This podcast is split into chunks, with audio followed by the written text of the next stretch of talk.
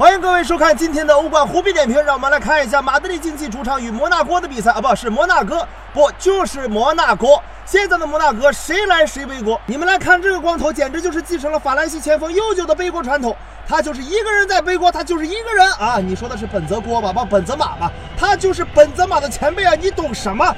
他是反向继承。苍天呀！要是这么说的话，场上的格里兹曼是要举报的。同样是法国人，格里兹曼身上就只有光环，没有黑锅。哎，格里兹曼去哪了？这就是古人云：是有黑锅，然后有法国人。法国人常有，而黑锅不常有。话说，亨利自从上任之后，本以为要带领摩纳哥努力杀回本赛季的法甲前排，但是没有想到，这下都快变成了努力杀回下下赛季的法甲了。四十一岁的亨利就站在那里，呆滞的目光望去。我就纳了闷了。同样是来自法兰西的前锋，这生活的差距咋就这么大呢？但是在这里，我们必须要安慰一下亨利，相信艰苦的日子总会过去，光明的未来终究不会来到。眼睛一闭一睁，一天过去了哈。眼睛一闭不睁，哎呀，亲娘哎，大地睁眼了，马竞进球了，光闭眼了没看见。开场刚刚一分半，科克在禁区外远射击中了防守圈，折射进门。摩纳哥就在亨利大帝眨眼之间已经落后了。你哭着对我说，童话里都是骗人的。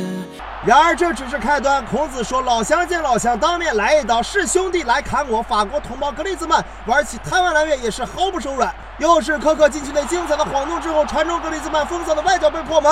上半场比赛，马竞已经是二比零领先。我想哭但是哭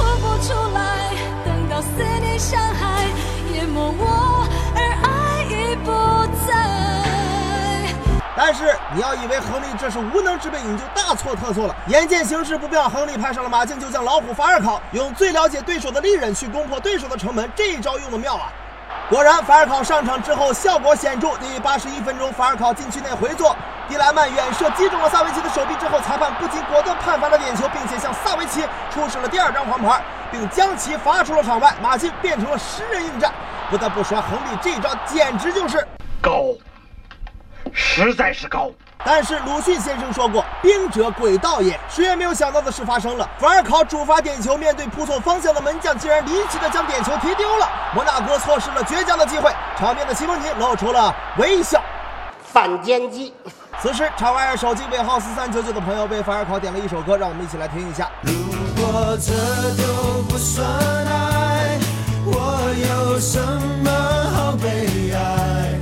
谢谢你的慷慨，是我自己活该。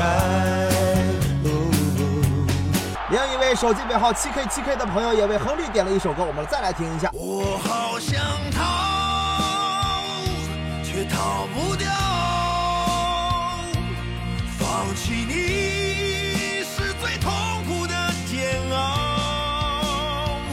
最终，摩纳哥客场零比二负于了马竞，欧冠小组仅一分排名垫底。亨利大帝多重而道远呐，你就在那儿踏踏实实的给我背这个大锅。